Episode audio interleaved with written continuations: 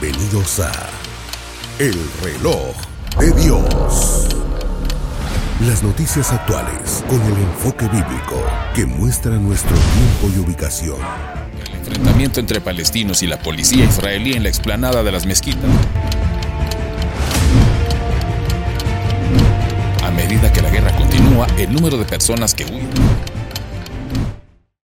Hola, ¿cómo están? Muy buenas noches a todos los amigos de Rema Stereo y también de Rema TV y todas las plataformas digitales de Ministerio Sebenecer. Le damos la cordial bienvenida a El Reloj de Dios eh, junto a nuestro pastor, el apóstol Sergio Enríquez y su servidor Willy Chiquín. Vamos a platicar acerca de eh, los escenarios escatológicos que usted a lo largo de estos uh, domingos ha escuchado. Hoy nos toca hablar un poquito o bastante del tema y del escenario Israel. Apóstol, ¿cómo está? Muy buenas noches. Buenas noches, eh, Willy. Buenas noches a todos los radioescuchas, la teleaudiencia y como tú ya bien dijiste, todas las personas en las diferentes plataformas.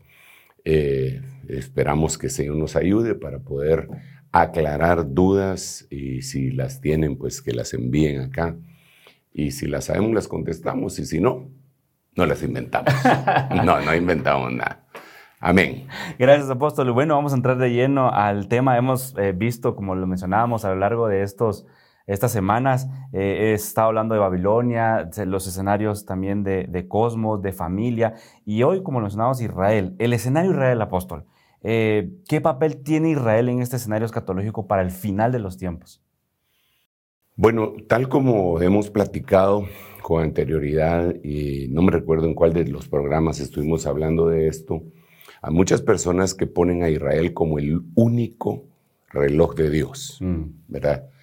Y yo he insistido en que no es así, que no es así porque hay terremotos en todo el mundo y el Señor lo puso como señales. Hay maremotos y se ha subido el nivel del mar a nivel mundial, no, no de las costas israelitas. Así que hay otras señales y por eso surge el tema de los escenarios, diferentes escenarios. Sin, eh, sin embargo, no podemos obviar que uno de los escenarios más importantes es Israel. Mm. La gran pregunta sería ¿por qué? ¿Y por qué no lo hemos mencionado tanto, verdad? Eh, y es que a veces damos por sentado que todo el mundo sabe lo que, lo que ha pasado. Yo diría que el escenario de Israel tendríamos que dividirlo en varias facetas. Eh, ¿por, qué es, ¿por, qué es, un escenario Israel? Y qué, el, el por qué y el para qué de las cosas que han sucedido. Entonces vemos desde el principio que en Deuteronomio Dios le habla a Israel, después de haberlo sacado de Egipto, y conformar el Estado eh, mientras los va haciendo entrar en, en, Canaán, les da una serie de mandamientos, leyes y ordenanzas. Pero dentro de los mandamientos que el Señor les da, les da serias advertencias. Y les dice, si ustedes cumplen, yo les voy a bendecir, Deuteronomio 28, y dice todo lo que les va a bendecir. Pero si no cumplen, entonces les da una serie de consecuencias que Deuteronomio 28 dicen maldiciones. Dentro de las maldiciones está que, que, iban a irse a una diáspora. Ok, entonces cuando hablamos de Israel, no podemos ver únicamente lo que está sucediendo en este momento, sino que tenemos que eh, remontarnos a las épocas iniciales de cuando se formó Israel como nación. El asunto está que Dios les dio promesas y esas promesas no se han cumplido totalmente. Es decir, eh, cuando digo totalmente me refiero que el tiempo, en el tiempo no han llegado a, cumplirse.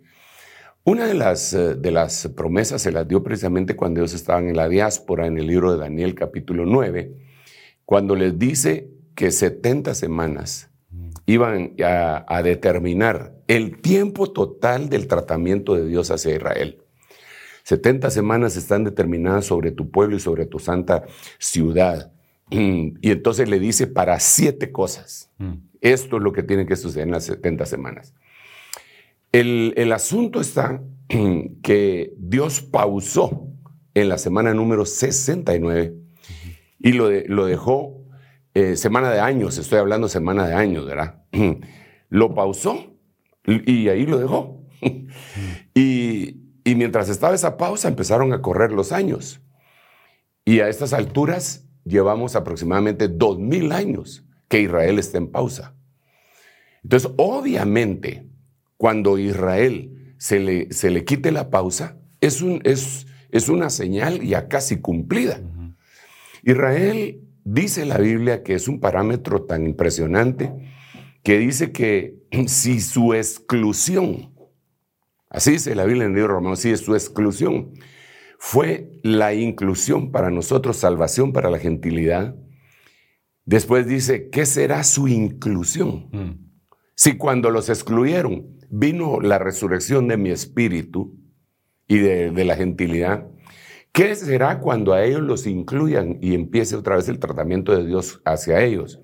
Y dice ahí, sino vida entre los muertos. Mm. En otras palabras, lo que está diciendo el Señor ahí es, miren, cuando yo incluya a Israel, está muy cerca la resurrección mm. de los muertos.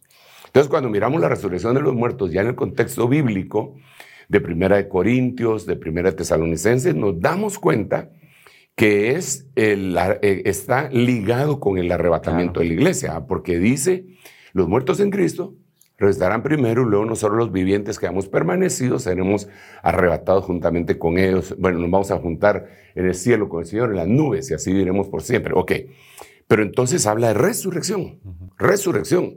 Pero ¿cuál es la señal de esa resurrección? La inclusión de Israel. Ahora, aquí tenemos un problema bien tremendo, ¿ah? porque Israel estaba excluido pero no estaba abandonado completamente. El Señor lo dijo, eh, eh, siempre utilizando al apóstol Pablo, dijo, ¿ha abandonado Dios a Israel? En ninguna manera es. Entonces les puso una pausa. Entonces, eh, Israel dejó de ser, dejó de existir ante los ojos del mundo. Fueron a una diáspora, se los llevaron a todo el mundo grandes comunidades de judíos eh, vivían y viven en Rusia, en Estados Unidos y en Argentina. E, esos tres lugares son los lugares que más judíos tienen. En la diáspora, hacia ahí se fueron. En todos los lugares han tenido cierto tipo de persecución. Recordemos que en Europa se fueron a, bueno, en toda Europa, Polonia, Alemania, y recordemos lo que pasó en la Segunda Guerra Mundial pero estaban excluidos, estaban, eran como, como, como parias, por decirlo así, que eso era lo que Dios les había dicho si no le obedecían. Y como ellos lo dijeron cuando vino el Mesías, porque aquí hay otra cosa, el Israel es demasiado grande, el escenario. Eh, cuando, cuando Pilatos, cuando se lavó las manos, entonces eh, dijo que no querían nada, no tenía nada que ver con la muerte de ese justo, entonces los representantes de Israel dijeron, su sangre sea sobre nosotros, sobre nuestros hijos. Y ellos se amarraron con su propia boca. Entonces una persecución escandalosa eh, y, y, como había rebeliones constantes, les destruyeron su templo, destruyeron su ciudad, de 23 veces han destruido Jerusalén y se convirtió en una piedra de toque y de peso para todas las naciones. A tal punto que en el año 1000, eh, eh, fíjate, por eso digo que el tema es muy largo cuando se habla del escenario Israel. En el año 1000 empiezan las famosas cruzadas. Las cruzadas eran ni más ni menos eh, la, perdón, pues, pero la necedad de Occidente de apoderarse de Jerusalén, porque miraban un Jerusalén terrenal, no espiritual ni celestial. Entonces, del otro lado estaban los musulmanes, moros, como les quieran llamar, del Islam, y batallaban. Entonces, ellos se chivoleaban ahí eh, para llegar a tener, a, a dominar, a sojuzgar Jerusalén. Ok. Pero ellos estaban en asignación. Es decir, mientras estaban peleando por el lugar, los que habían sido habitantes del lugar, lo cual es Israel, estaban en una diáspora. Su lengua era una lengua muerta. El hebreo era una lengua muerta. No se usaba para comunicarse para comerciar ni nada. O sea, el milagro de la resurrección de, Israel sucedió a principios del siglo pasado. Empezó a suceder con el movimiento sionista, con eh, eh, la proposición, la propuesta, la búsqueda de un lugar para que tuvieran un, un, territorio físico donde se pudiera establecer aquel pueblo que estaba casi muerto, pero que nadie se fijaba en ellos. Aún los teólogos del siglo pasado y antepasado, algunos pensaban que Israel nunca iba a tener una nación, un lugar físico en donde establecerse. Entonces, ¿qué pasó? 14 de mayo de 1948, las Naciones Unidas le entregan a Israel y dice, vaya pues está bien, ese es su estado. Y entonces, entonces Israel es incluido y empieza, en, e, no, no, no, no completamente, pero empieza la finalización de la diáspora, la cual los judíos le llaman aliyah.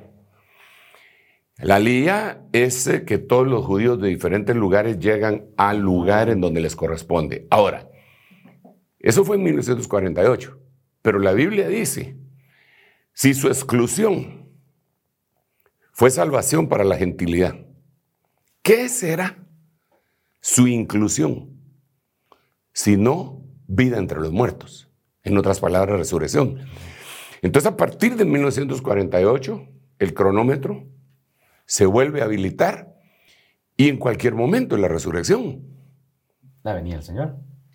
Sí, el, principio de la venida del Señor, porque esa es otra cosa que debemos de, de puntualizar que el, Señor ha venido varias veces, según lo dice la Biblia, eh, muchas veces, Miqueas lo dice, pero así, con cuerpo humano, vino una vez y tiene que venir otra vez. Él lo dijo en San Juan capítulo 14, dijo que iba a regresar otra vez, pero entonces aquí tenemos que preguntar lo siguiente.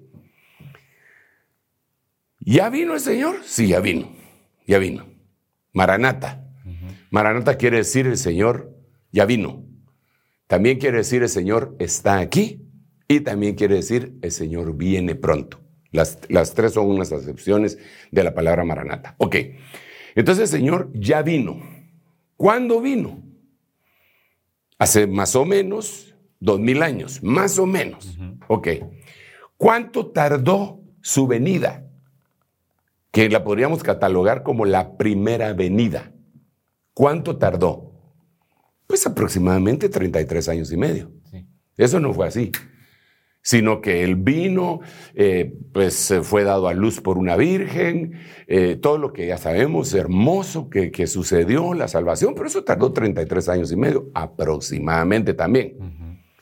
No tenemos el dato puntual, puntual, puntual, pero es aproximadamente 33 años y medio. Ok, eso tardó la primera venida. Entonces ahora la pregunta es, ¿cuánto va a tardar la segunda? Entonces, ¿será que la segunda solo ¡pau! viene y se terminó todo? No. La segunda venida eh, tiene que venir en relación con Israel. Número uno, tiene que venir sin relación con el pecado. La primera venida vino con relación con el pecado para, eh, para quitar el pecado. Por eso Juan el Bautista dijo, ahí el Cordero de Dios que quita el pecado del mundo. La segunda vez que venga, eh, viene, dice la Biblia, sin relación con el pecado. Es decir, estos dos mil años se los ha utilizado para consagración de su iglesia. Pero entonces viene la segunda venida al final de la gran tribulación. Ahí culmina, pero tuvo que haber empezado antes con el arrebatamiento. Entonces, ¿cuánto tarda? Si la primera tardó 33 años y medio, ¿cuánto va a tardar la segunda? Pues, años más. Pues podría ser lo menos que puede tardar sus siete años. Siete años, correcto. Pero hay otros datos. Por ejemplo, la pretribulación tarda 150 días. Entonces, de ahí podríamos decir, bueno, siete años y medio. Pero ahí le podemos añadir otros, otros días que aparecen en el libro de Daniel. Mm. Entonces, ¿cuánto va a tardar? No se sabe. Cuando el Señor Jesucristo dijo de la segunda venida, dijo, los muertos en Cristo resucitarán primero. Y después dijo, luego, luego. Pero ese luego, ¿cuánto tarda?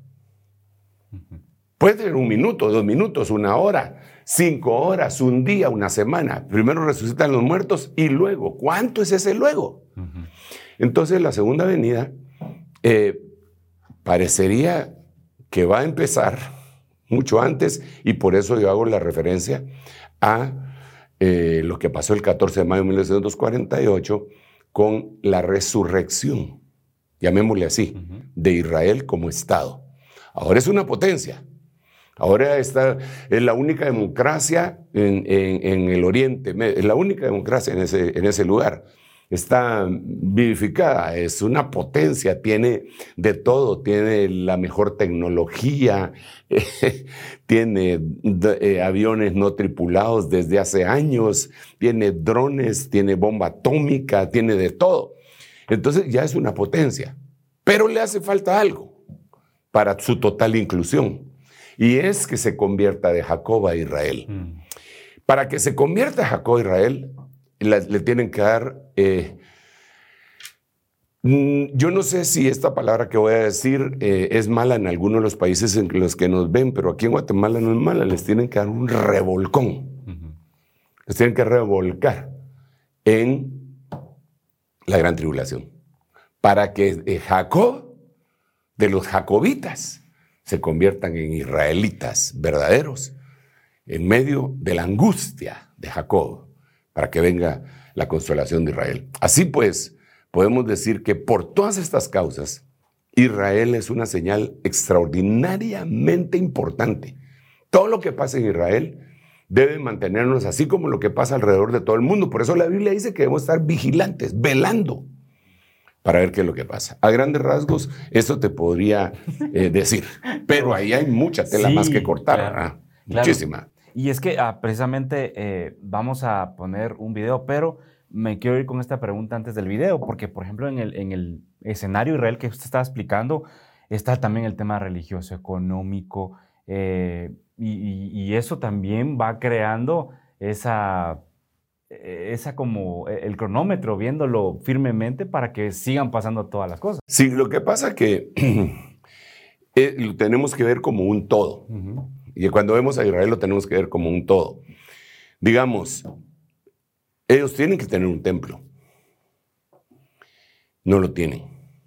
Pero parece que ya lo empezaron a construir. entonces ese sería un punto de referencia que a nosotros dice, eh, mira, independientemente si ya lo empezaron a construir o no, el hecho de que empiecen a hablar de que tienen que tener su templo, ya es una señal más. Yo estuve eh, tal vez hace unos cuatro años, un año antes de la pandemia creo que fue, o dos, no me recuerdo, estuve en Israel, y nos llevaron a un lugar que, eh, en donde se enseña cómo es el templo para, para reedificarlo. Y digamos, en la entrada hay máquinas en donde tú puedes pagar con, con tarjetas de crédito, de débito, mm, para ofrendar para la reconstrucción del templo, del, que le llaman el tercer templo. Entonces, ya solo eso, que haya una institución, una entidad normada por las leyes de, Israel, porque tienen que ser supervisadas y auditadas, que alguien dice, bueno, yo deposito, qué sé yo, mil dólares, pero eso lo podrán depositar algunos turistas que llevan cierta cantidad de dinero. Pero ¿cuánta gente hay que de veras son multimillonarios en euros o en rublos o en dólares que dicen, no, yo doy un millón de dólares? Entonces ellos, solo con que tengan la idea, solo con que tengan la idea, ya es una señal. Si ya lo están, algunos dicen que ya lo están construyendo. Mm, pues habría que verlo, ¿verdad? Yo no lo niego ni lo, ni lo puedo afirmar. Tendría que tener las evidencias para afirmarlo o para negarlo. Digo, bueno, si algunos amigos míos me dicen que ellos lo han visto, que ellos eh, han visto, pero yo no lo he visto. Que no te digan, que no te cuenten, porque a lo mejor te mienten y no soy como Santo Tomás, ¿verdad? Que hasta no no creer. Pero yo creo que en una situación de esta naturaleza hay que caminar con muy cuidadosamente. Pero entonces ellos tienen que tener su templo. Ahora, ya están hablando de hacer el templo. Esa es otra cosa. La Biblia dice en Apocalipsis capítulo 11 que Dios envía a un ángel y entonces dice, mide a, los que adoran en el templo y mide el lugar santo, el lugar eh, santísimo del templo. El atrio no lo midas, porque ha sido dejado a los gentiles para que lo oyen por 1260 días. Pero entonces esto lo que me deja ver es que en el final del tiempo ya hay un templo. Ya hay un templo. Y Tesalonicenses dice que el anticristo se va a querer sentar en ese templo. ¿verdad? Entonces no es un templo simbólico.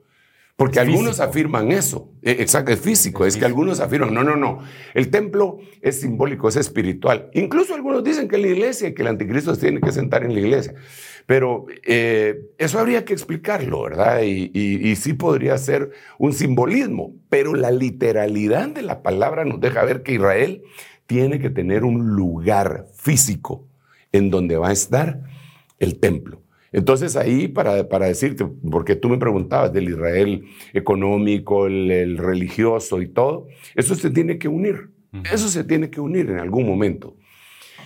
Y, y para ello van a tener que pactar. Van a ahí, eh, por eso es que cuando regrese ese, ese escenario que tal vez es eh, el, la señal más fuerte de que ya el Señor eh, regresó, yo creo que tiene que haber estado ya eh, trabajando con ellos el anticristo y el falso profeta. Porque eh, ellos, sus personajes, van a engañar a Israel. Entonces van a levantar dos olivos, dos testigos que se van a oponer a ello y, y, Dios los va a respaldar con señales como lo hizo con Moisés y con Elías que cerraban el cielo, que hacían todos los milagros que hicieron eh, Moisés y Elías, eh, hacen como una réplica. Por eso algunos dicen que los dos testigos son ellos dos, Moisés y Elías, pero no puede ser, entre paréntesis, no puede ser porque Moisés se murió. Y nadie puede morir dos veces porque sería la muerte segunda. Entonces Moisés se murió y apareció en el monte de la transfiguración, pero era un muerto. Después se murió. La Biblia dice en el libro de Judas que el Señor escondió su cuerpo. Entonces Moisés está muerto. Elías no, Elías está vivo. Pero ¿por qué digo yo esto? Porque los dos testigos los tienen que matar no van a matar a Moisés si ya se murió, y entonces lo resucitan y es testigo, y entonces lo vuelven a matar. Eso es imposible, Moisés no puede ser, es una sombra, es una figura. Estos dos testigos entonces se van a oponer a estos dos personajes que serían el anticristo y el falso profeta, y aquí están los dos olivos. Hacen y, chocan verdaderamente en una guerra, en una batalla. Por último, Dios permite, Dios lo permite, que la bestia que sube del abismo haga guerra contra estos, los mate y Dios los resucita a la mitad de la gran tribulación. Y es una locura. ¿ah? Pero, pero cuando yo digo la mitad de la gran tribulación son tres años y medio y faltan otros tres años y medio. Entonces, el tema Israel como escenario es apasionante. Hay que acercarle la lupa, el zoom, suplicarle a Dios que nos enseñe un poco más, porque no todo está, eh, yo no creo que tengamos toda la verdad acerca de eso, sino que estamos siguiendo el arca del pacto para no desviarnos y ver qué es lo que está sucediendo. Lo que sí dice la Biblia es que cuando se haga ese tercer templo, el mismo va a ser el representativo de las tres religiones monoteístas del mundo. ¿Mm? Entiéndase, el Islam, el judaísmo y el cristianismo, que supuestamente dicen que todos ellos dicen que solo creen en un solo Dios.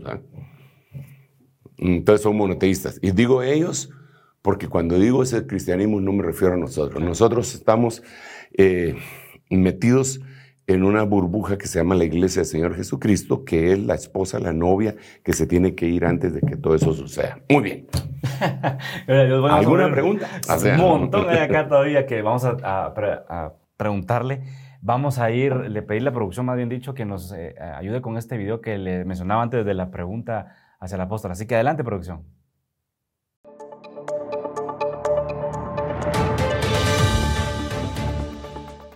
Israel exportará gas licuado a Europa a través de Egipto. El bloque europeo, Israel y Egipto firmaron un memorando de entendimiento para abastecer a Europa de gas natural. El gas saldrá de Israel, pero ante la falta de gasoductos, cruzará Egipto, país en donde será licuado antes de ser transportado a Europa. Queremos deshacernos de la dependencia a los combustibles fósiles rusos antes de que acabe esta década, explicó Ursula von der Leyen, presidente de la Comisión Europea. Además aclaró, Estamos en proceso de diversificar completamente nuestros suministradores de combustibles fósiles de Rusia hacia otros suministradores confiables. Y ustedes lo son, agregó, nombrando a Israel y Egipto, quienes han surgido en los últimos años como productores de gas licuado, luego de grandes descubrimientos en alta mar. Bueno, le pusimos una pausa a este clip eh, porque eh, aquí el apóstol nos quiere pues, eh, explicar algo de lo que está pasando precisamente con ese tema del, gas y del, pues, del gasoducto que escuchamos en la nota, apóstol. Sí, bueno, esto ya sería una cuestión de tipo escatológica, final de tiempos. ¿Qué significa? ¿Por qué esto es importante? ¿Por qué sacamos a luz esta, esta noticia, la traemos a luz? Bueno. Eh, para ello tenemos que irnos un poco más al norte y a todo lo que ha estado sucediendo desde hace aproximadamente un año y medio. Eh, más tiempo, pero que explotó hace eh, un año y medio. Y es la invasión de Rusia a Ucrania. ¿Verdad? Eso fue tremendo, eso es, eso es extraordinario, impresionante.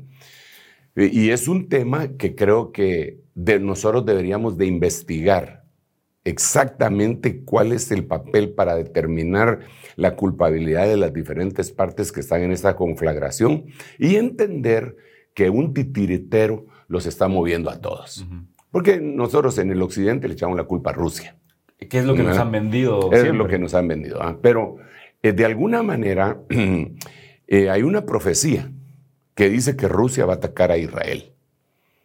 ¿Verdad? Eh, le, le dice el Señor en Ezequiel a, a, Gog, príncipe de Magog, que en el final de los tiempos se va a dejar venir él, le van a poner garfios en sus quijas y se va a dejar venir a la región del norte, porque cuando hacemos una, cuando trazamos una línea recta desde Jerusalén, desde Israel, hacia el norte, eh, encontramos a Moscú, mm. ¿verdad? Y Moscú ahí en la Biblia le dicen Mesec. Entonces está Mesec Tubal, que es Tobloisk, que, son eh, áreas de Rusia. Entonces, ¿cómo se podría, por qué podría eh, eh, atacar Rusia a Israel? Si hasta ahora pues han estado en problemas los rusos, porque todo el mundo se les volteó. Pero uno de los problemas principales y que ha dañado muchísimo, muchísimo la economía de Occidente más que de Rusia, es el gas y el petróleo. Rusia tiene grandes yacimientos de gas, enormes. Y esos yacimientos de gas estaban alimentando a toda Europa, ¿verdad? A través de dos gasoductos, uno que se llamaba Nord Stream 1 y Nord Stream 2.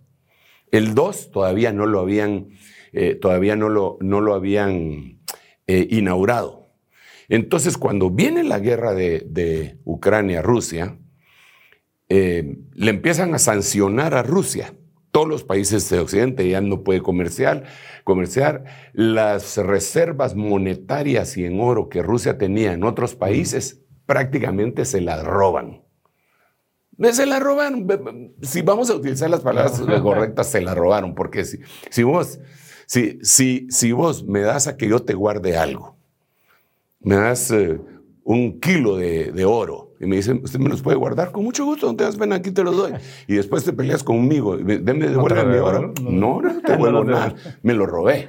¿Verdad? No hay problema. Eso fue lo que hizo Occidente con Rusia. Entonces ellos están enardecidos. Es que no se puede ver la noticia solamente desde un lado. Tenemos que ser objetivos y ver las cosas, ¿verdad? Sin el ánimo de molestar a nadie ni acusar a nadie. Pues tenemos derecho a pensar.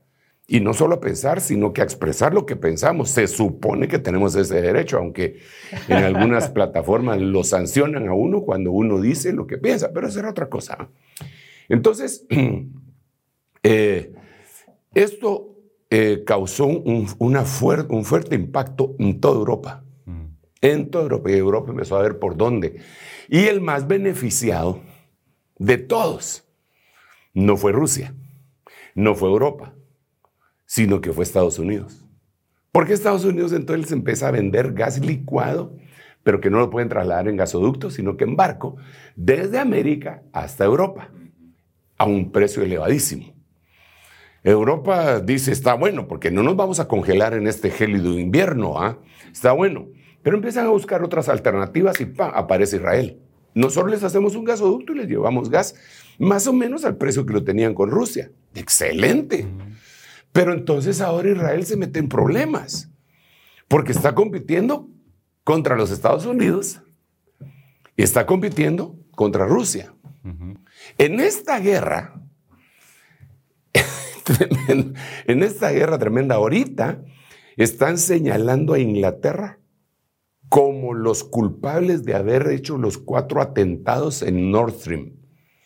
La, la, primera ministra que acaba de renunciar de Inglaterra le, le, tomaron, le capturaron los mensajes con los que ellos se mensajeaban con, con Estados Unidos, el secretario de Estado. Y cuando sucedió los cuatro atentados, le capturaron un mensaje que decía, ya está hecho. Unos minutos después, ya está hecho. Un minuto después de cuando explota aquello. Hermano, qué, cosa. Entonces ahora Rusia se queda sin, sin poder decirles, ok, ahí les va el gas. ¿Por qué? Porque ya no hay gasoducto. Contaminaron, hermano, la fauna y la flora de toda esa región, lo que contaminarían millones de carros por cinco años el medio ambiente. Solo con haber hecho ese atentado y, surgió el gas, porque ya la tubería tenía gas. Cuando explota, sale el gas y contamina y mata animales ahí, y eh, la fauna y la flora. Entonces, ahora Israel dice, yo les ofrezco la solución, yo les doy. Pero eso molesta a Rusia, molesta también a otros países como Irán, Molesta, cualquier cosa que haga Israel molesta a los árabes. Cualquier cosa. Esto va volviendo más complicado el, ambiente y, y, lo geopolítico armamentista como para que venga una tercera guerra mundial. La tierra está que arde. Entonces, cuando yo veo esto que Israel está haciendo, que ya está investigando e investigado, Digo, ese puede ser un motivo por el que Rusia ataque a Israel. Sigamos con la noticia. Ok, vamos a verlo. Producción, por favor, adelante.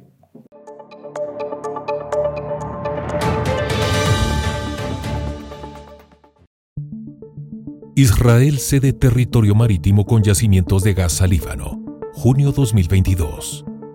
El Líbano denuncia invasión de su riqueza marítima por Israel tras la entrada de un barco israelí para extraer gas en una zona en disputa con el Líbano, el gobierno libanés y Hezbollah advierten a Israel de consecuencias. El primer ministro interino del Líbano, Najib Mikati, ha alertado que Israel está generando una nueva crisis al intentar sacar recursos de aguas en disputa. El líder de la resistencia libanesa declaró, si nuestro país no puede extraer los recursos del mar, los israelíes tampoco podrán. 2 de julio 2022. Hezbollah lanzó drones desarmados hacia plataforma de gas israelí.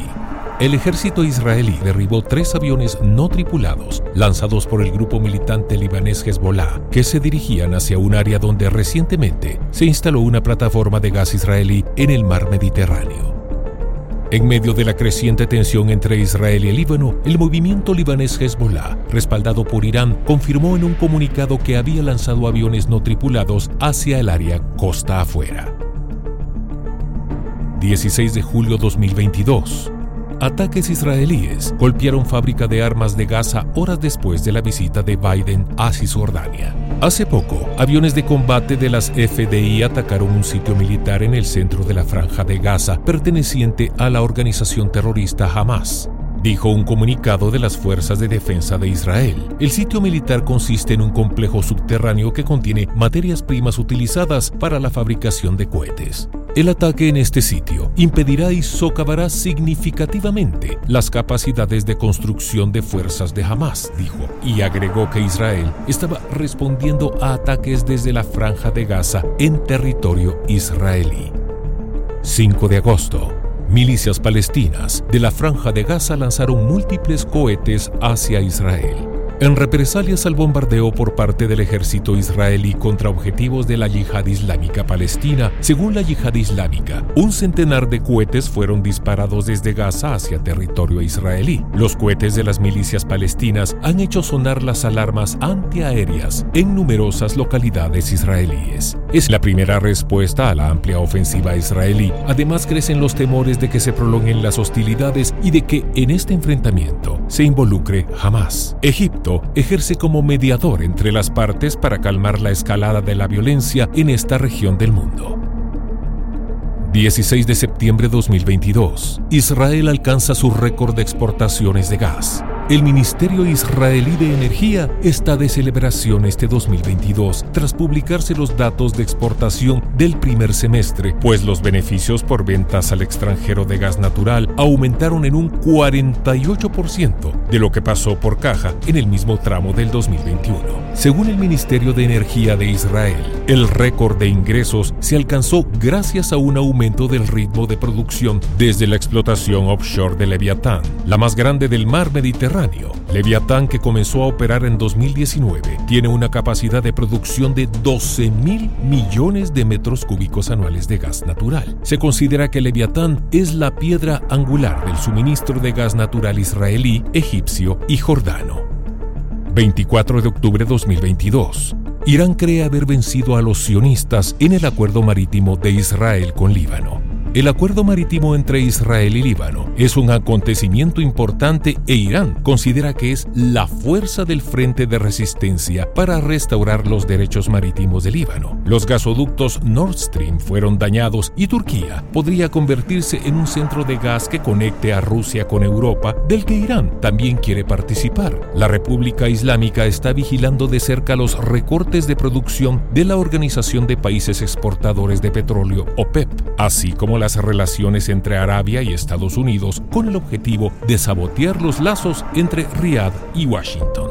27 de octubre de 2022. Israel y Líbano firman acuerdo para la delimitación de su frontera marítima. Líbano, por su parte, tendrá todos los derechos de exploración y explotación del campo Caná, ubicado más al norte, parte del cual se encuentra en aguas territoriales de Israel. Pero Israel será remunerado por la empresa que opera Caná. Washington, que ha estado mediando durante dos años entre los dos vecinos oficialmente en estado de guerra, elogió un avance histórico. Y bueno, apóstol, como vimos, ah, está, como usted decía también, la cosa que arde aquí en, en, la tierra, en, este escenario que estamos tocando hoy, que es Israel. Eh, y ahí me nace o nos nace una pregunta, ¿por qué Israel entonces tiene tantos enemigos? Me imagino que es por todo lo que nos explicaba también, pero ¿por qué todo lo que hace Israel, como usted me mencionaba, molesta a los árabes? Bueno, eh, la historia otra vez se tiene que remontar a los momentos en los cuales el Señor les hizo ver que si ellos no obedecían, se les iban a multiplicar sus enemigos. Eh, es eh, ilógico que por cualquier cosa que, ellos hagan tengan esa respuesta tan hostil de diferentes países y eso data de muchos años, muchísimos, muchísimos años. No, no en la época contemporánea, pero nosotros nos damos cuenta que cuando estuvo la peste negra, aquellas grandes epidemias que se dieron en el tiempo del medioevo, cuando eh, en la época medieval, ¿verdad? Cuando estaba la situación tan complicada con las enfermedades eh, de tipo viral y bacteriano, la fiebre, la peste esa eh, bubónica y todo, los únicos que no se morían, así como se morían los demás, eran los judíos.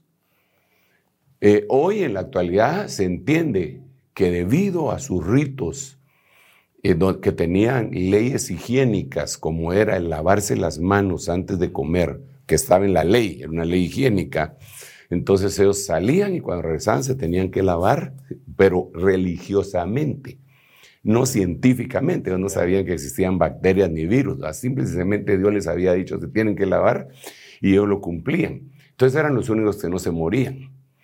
Entonces, cuando los europeos se dieron cuenta que los únicos que no se morían con estas eh, eh, peste bubónica y otras, como se morían los demás, entonces le echaron la culpa a ellos. Estos son los culpables. Entonces a ellos hay que matarlos.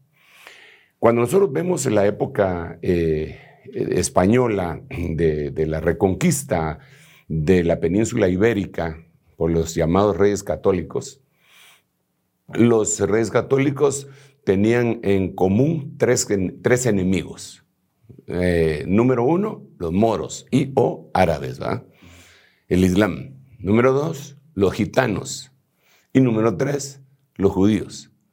Entonces a los judíos se les presentó, eh, eh, los expulsaron. Pero se dice cuando, cuando tú, yo no sé si todavía lo dicen, ¿verdad? Pero cuando uno visita España y algunos guías le empiezan a enseñar a uno todas las iglesias católicas que hay que se convirtieron en museo, y no en, templos de adoración, sino que en museo, le enseñan a uno también sinagogas. Y entonces le explican a uno que eh, los presionaban y los mataban, pero me, llamó la atención mucho una cosa que dijo uno de los guías que nosotros eh, estábamos oyendo. Dice que la costumbre de hacer alcancías en forma de cerdos viene de esa época. ¿Por qué? Porque habían judíos que los dejaban que se quedaran en España eh, aceptando la fe cristiana, obligados. a a ellos, a ese tipo de judíos, el pueblo español les, decían cerdos hmm. o marranos. ¿Ok? Los que no aceptaban huían y se cambiaban sus apellidos. Pero también se los cambiaban los, los que se quedaban, se los cambiaban a cosas, ríos, elementos de la tierra, y los que huían se los cambiaban de otra manera. Pero aparece en la lista de la Inquisición. Los apellidos que se cambiaron aparecen en una lista que tiene la Inquisición, no que tuvo, que tiene la Inquisición. Ok. Entonces decían ellos, eh, sale por la pregunta que me estás haciendo, ¿verdad? Decían ellos, porque los judíos tienen la capacidad de hacer dinero, no sé si te has dado cuenta, sí, claro. pero ¿por qué la tienen? Porque el Señor les dijo, yo, era una promesa de parte de Dios, yo te doy la fuerza coach para hacer riquezas. Entonces, por alguna causa, esa sabiduría viene, vino sobre ellos. Y entonces, en donde estaban, ellos hacían dinero. Entonces, los, los ibéricos, los españoles, decían, dejemos que el cochinito engorde. engorde. Y cuando ya esté lleno, lo matamos y le quitamos todo. Entonces, de ahí viene la costumbre de que una alcancía, que era un cochino, nosotros aquí tenemos tecolotes, de búhos, de todo, pero todo empezó con alcancías hechas como, como cochinitos. Entonces los quebraban y les sacaban. Ahí eran enemigos también. Eran enemigos en Alemania. Eran los culpables de la crisis alemana según el discurso dado por Hitler. Eran los enemigos en Rusia y ahí estaban los pogroms que, en donde los tenían y, los masacraban. En todos lados, en todos lados, porque era una sentencia que Dios les había dado y porque ellos habían escogido. Eh, por medio de sus líderes. Por eso tenemos que tener cuidado con quién es nuestro líder. Porque si un líder, si tú lo escoges para que sea tu líder, prácticamente él te representa. Mm. Tú votaste por ese líder, pues él te representa. Lo que él diga te va a representar a ti. Entonces estos líderes dijeron a Pilatos que su sangre, la de Jesús, sea sobre nosotros y sobre nuestros hijos. Entonces, ¿por qué viene esa persecución y tantas enemistades? Espiritualmente, esa es la razón, esa es la causa. Ahora, eh, luego, si nos trasladamos ya a la época contemporánea, las cosas se pueden ver desde otra manera también. Solo eh, Israel se le da en su territorio el 14 de mayo de 1948, el día siguiente tiene una guerra. Todos los árabes que están alrededor no están de acuerdo y se les dejan ir. Y, francamente fueron abandonados a su suerte por todos los países que los hubieran podido ayudar. Pero Dios los ayudó porque había un tiempo y ese era el tiempo. Por eso es tan importante el, el escenario Israel. Entonces ustedes conocen la historia, la guerra de independencia, la guerra de los seis días, Israel avanza, un estado recién nacido, vapulea a todos los árabes. Los rusos tuvieron que intervenir para que los, los israelitas no entraran al Cairo, porque ya los llevaban, pero los llevaban así. Y entonces los rusos tuvieron que intervenir para parar la guerra, porque si no Israel invade el Cairo. Egipto, hermano. Sí. Es impresionante. Entonces, eh, eso no podía venir de, ellos, aunque es admirable que son valientes y todo, sino que era el tiempo de Dios. Entonces, eh, ¿por qué tienen tantos enemigos? Porque ellos le dieron la espalda a Dios. Ellos, nosotros, en ese último viaje que te comentaba que hicimos a Israel, los guías israelitas eran ateos. ¿Cómo puede ser eso? Hermano, en, en, Israel, la cuna del Evangelio, si te paras en una esquina, a predicar el Evangelio, te meten a la cárcel. Puedes eh, eh, eh, vociferar a favor del movimiento LGTBI, no te hacen nada, pero si te paras a hablar de Jesús, es un delito. La cuna del Evangelio. O sea, ellos, por eso yo digo, y se lo hago ver a los hermanos, porque los hermanos, muchos hermanos tienen la idea de que Israel es el pueblo de Dios. Y no es el pueblo de Dios. El pueblo de Dios, según dice la Biblia en el libro Primera de Pedro, es la iglesia. Nosotros somos nación santa, pueblo adquirido, real sacerdocio. Nosotros, ¿quiénes? No Israel. Israel le pusieron una pausa. Dios no los desechó, pero le pusieron una pausa. Y dice la Biblia, en el lugar en donde les fue dicho, ya no eres pueblo mío. Eso no lo digo yo, lo dice la Biblia. Ahí les será dicho, sois hijos del Dios Altísimo. Pero entonces les fue dicho, ya no eres pueblo mío. Entonces hay una sustitución en algún momento, parcial si querés, en donde entró la iglesia. Entonces, cuando, cuando Israel sea involucrado, cuando sea metido de lleno otra vez, pues la iglesia tiene que ser quitada. No pueden haber dos templos al mismo tiempo, no pueden haber dos pueblos al mismo tiempo. Quitan uno y ponen otro. Entonces, la razón es definitivamente porque ellos, a través de su liderazgo, dijeron eso. Y como te repito, los días que nosotros eh, nos guiaron en el último viaje, eran ateos. Mm. No creían en Dios. La cuna del Evangelio. Y todos los hermanos que iban ah, testificándoles de que sí existe Dios, el Dios de ellos. El Dios de Israel. No, hombre, por eso, por eso tienen enemigos, porque le voltearon la espalda eh, eh, a Dios. Y la Biblia dice claramente que si nosotros nos acercamos a Dios, Él se acerca a nosotros y si nos alejamos, Él se aleja de nosotros. Y la Biblia dice que cuando nosotros nos hacemos enemigos de los enemigos de Dios, nos volvemos enemigos de Dios. O almas adúlteras, no sabéis que la amistad con el mundo es enemistad contra Dios. Por eso, por eso tienen enemigos. bueno, apóstol, usted sigue interactuando con todos nosotros acá en el reloj de Dios a través del WhatsApp que está apareciendo en pantalla. Tengo una pregunta antes de ir a la pausa. Vamos a irnos porque producción está diciendo, dice, a pesar de que Israel ha eh, cedido algunos territorios que conquistó a la guerra de los seis días a cambio de la paz, ¿por qué no ha logrado esa tranquilidad que tanto busca? Vámonos con esa pregunta. A la pausa ya regresamos acá en el reloj de Dios.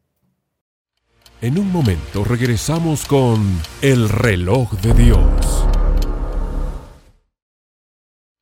Estamos de vuelta con el reloj de Dios. Bienvenidos nuevamente al reloj de Dios a todos los amigos de Rema Estéreo y también de Rema TV, plataformas digitales. Nos quedamos con una pregunta antes de la pausa y es a Apóstol.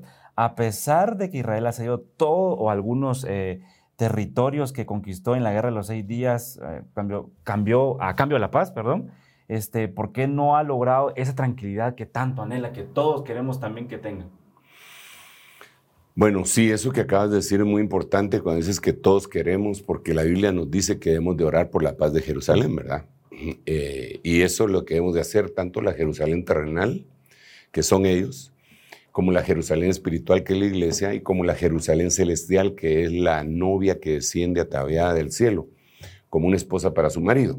Pero hay que pedir por la paz de Israel y de todo el mundo, al final de cuentas, y de, de los lugares donde nosotros estamos. Ahora, pero yendo a la pregunta que yo creo que se puede desgranar un poco, en primer lugar, eh, yo creo que ellos están cansados. Israel ha sido eh, perseguido por miles de años. Y obviamente ellos quieren paz. Por eso la oferta que va a hacer el mundo es paz y seguridad. Y la Biblia dice, cuando digan paz y seguridad, vendrá la destrucción repentina. Otra cosa bien importante es que según el Salmo 24, la tierra no le pertenece a nadie más que a Dios. ¿Verdad? Nosotros le ponemos fronteras y decimos, este pedacito es mío y todo lo que querrás. ¿ah? Eh, aún la propiedad privada, la cual Dios la respeta porque Él mismo la instaló. Pero la Biblia dice de Jehová es la tierra y su plenitud, el mundo y los que en él habitan, porque Él la fundó sobre los mares y la afirmó sobre los ríos. Es de Él. Y al ver el contexto bíblico tendríamos que decir, y es de aquellos a quien Dios se las entregó. Porque en algún momento vemos que Canaán, Dios había permitido que estuvieran ahí los cananeos, pero, pero cuando llega Israel, Dios le dice a Israel, te voy a entregar esta tierra. No porque seas bueno, sino porque los que están ahí son malos. Entonces yo te la voy a entregar. Entonces Dios es el dueño de la tierra y te dice, guardame esto. Ahora, otra vez volviendo al ejemplo del oro, de, aquellos kilos que me dejaste a mí. Eh, si yo vengo y te doy a guardar algo a ti, pero es mío, y te lo doy, y cuando yo regrese, tú me das cuenta, si me dices, bueno, pues eh, sí, aquí está tanto. Yo no te di eso, yo te di más. No, no, no, pero es que para que no me atacaran, yo tuve que ceder esto, esto, esto, esto y esto. Ese es problema tuyo. Porque a ti se, se te había dado algo para que lo cuidaras. Entonces a veces Dios nos da cosas para que nosotros ejerzamos mayordomía y no la ejercemos adecuadamente. Yo creo que Israel no tendría que haber negociado territorios por paz. De ninguna manera, de ninguna, porque mira, el que esas son eh, incluso reglas que siguen algunos países, incluso los Estados Unidos, nosotros no negociamos con terroristas. No, pero que no negociamos con terroristas. Eso es fundamental para nosotros. Entonces ellos negociaron con terroristas. eso, eso no se puede, no se debería de haber hecho. Entonces, ¿Por qué razón entregaron esos y por qué no tienen paz? Porque eso no fue autorizado por Dios. Dios no, no les autorizó que hicieran eso. La promesa de Dios, fíjate qué tremendo, la promesa de Dios es que el pueblo de Israel eh, debería de poseer desde, las, desde el mar Mediterráneo en donde están hasta el río Éufrates. Esa es la promesa de Dios. ahí río Éufrates está Jordania, está Irak. Es, que, es impensable, pero esa fue la promesa que Dios les hizo. Pero conforme ha pasado el tiempo y las desobediencias y todo lo que ya sabemos, pues ha venido menguando su territorio. Vendrá un tiempo, pero eso lo va a tener que instalar el Señor Jesucristo en la época milenial, en donde Jerusalén volverá a tener el brillo que Dios había prometido y programado para, para el Israel nacional. Incluso dice que el que no suba a adorar a Dios en Jerusalén, no le va a llover en su territorio. Tremendo, pero eso no es ahorita. Es impresionante. Así que a grandes rasgos, eso te podría decir por qué ellos están negociando con lo que no les autorizaron que negociaran. Así de claro. Así de claro. Hay muchas, pero muchas preguntas eh, que se quedan ahí, pero ahí está el WhatsApp y, nuestras plataformas para que nos hagan llegar esa retroalimentación de estos programas, Apóstol. Y quisiera aprovechar, si me lo permite, Apóstol, y dar un, poquito de lo que se viene para el, 24 eh, de noviembre, donde vamos a tener un foro en donde vamos a tratar, bueno, vamos, yo no, el apóstol va a tratar de contestar algunas preguntas de las que se quedaron acá y apóstol quizás sea la invitación de una vez para, para ese sí, desde luego. Eh, tenemos muchas limitaciones de tiempo y espacio, ¿verdad? Eh, pero yo creo que es bien importante. Las preguntas así, eh, hay que escogerlas, ¿verdad? Porque hay preguntas de donde uno, al empezarlas a responder, se pueden desatar muchos nudos de cosas que la gente tal vez debe ir comprendiendo y en base a las preguntas también Dios envía su espíritu para que nosotros podamos tener la sabiduría necesaria para entender. Yo a veces aprendo más en base a las preguntas que me hacen que lo que estudio, porque la gente está eh, recibiendo la palabra, pero le, le vienen dudas. Y esa duda a veces son lagunas que uno deja en una enseñanza o en una plática. Entonces las preguntas son bien importantes y es, eh, por lo tanto, de superlativa importancia que usted esté al tanto. Esto es eh, un año, este es un año vital, pero vital, este año 2022. Y lo que se nos viene en el año 2023, si es que el Señor permite que estemos con vida y si no ha regresado Él o no nos ha llevado, ¿verdad? Porque cualquiera de las dos cosas pueden suceder eh, de pronto, sin importar la edad.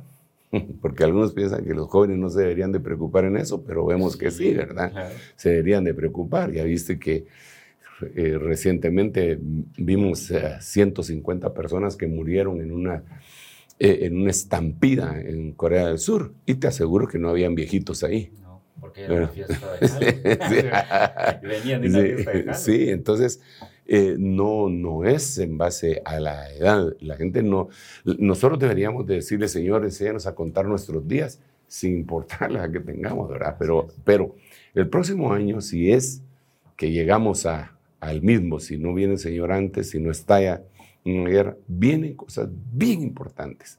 La iglesia va a tener una gran bendición que la vamos a describir en la proclama profética que el Señor nos ha dado. Y el mundo la va a pasar muy, muy, muy mal. Es tiempo todavía entonces para que exprimamos el año de la reivindicación, nos consagremos, busquemos. Recuerde que la Biblia lo que dice es una cosa, he buscado, he pedido a Jehová y esta buscaré, que esté yo todos los días en la casa de Jehová, para dos cosas. Número uno, para contemplar su hermosura. Y número dos, para inquirir en su santo templo.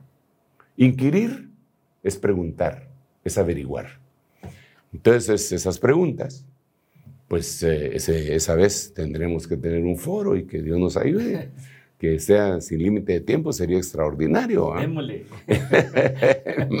Para que los que quieran aguantarse ahí, pues oigan y platiquemos. Y, y con la sabiduría apostólica que el Señor derrama sobre diferentes siervos, podamos contestar. Amén. Gracias, apóstol. Bueno, eso solo fue un comercial, un paréntesis dentro de este programa dedicado totalmente al escenario Israel. Apóstol, conclusiones de este tema precisamente. Creo que a grandes rasgos eh, puedo decir lo que dije al principio, perdón, y es el hecho de que Israel es una de, uno de los escenarios más importantes dentro de los siete escenarios y dentro del reloj de Dios. No es el reloj de Dios, pero es uno de los más importantes debido a la suspensión de la promesa sobre ellos, pero no a la anulación de las promesas. Porque Dios no es hombre para que mienta ni hijo de hombre para que se arrepienta. Dios dijo que los iba a bendecir y los va a bendecir como nación.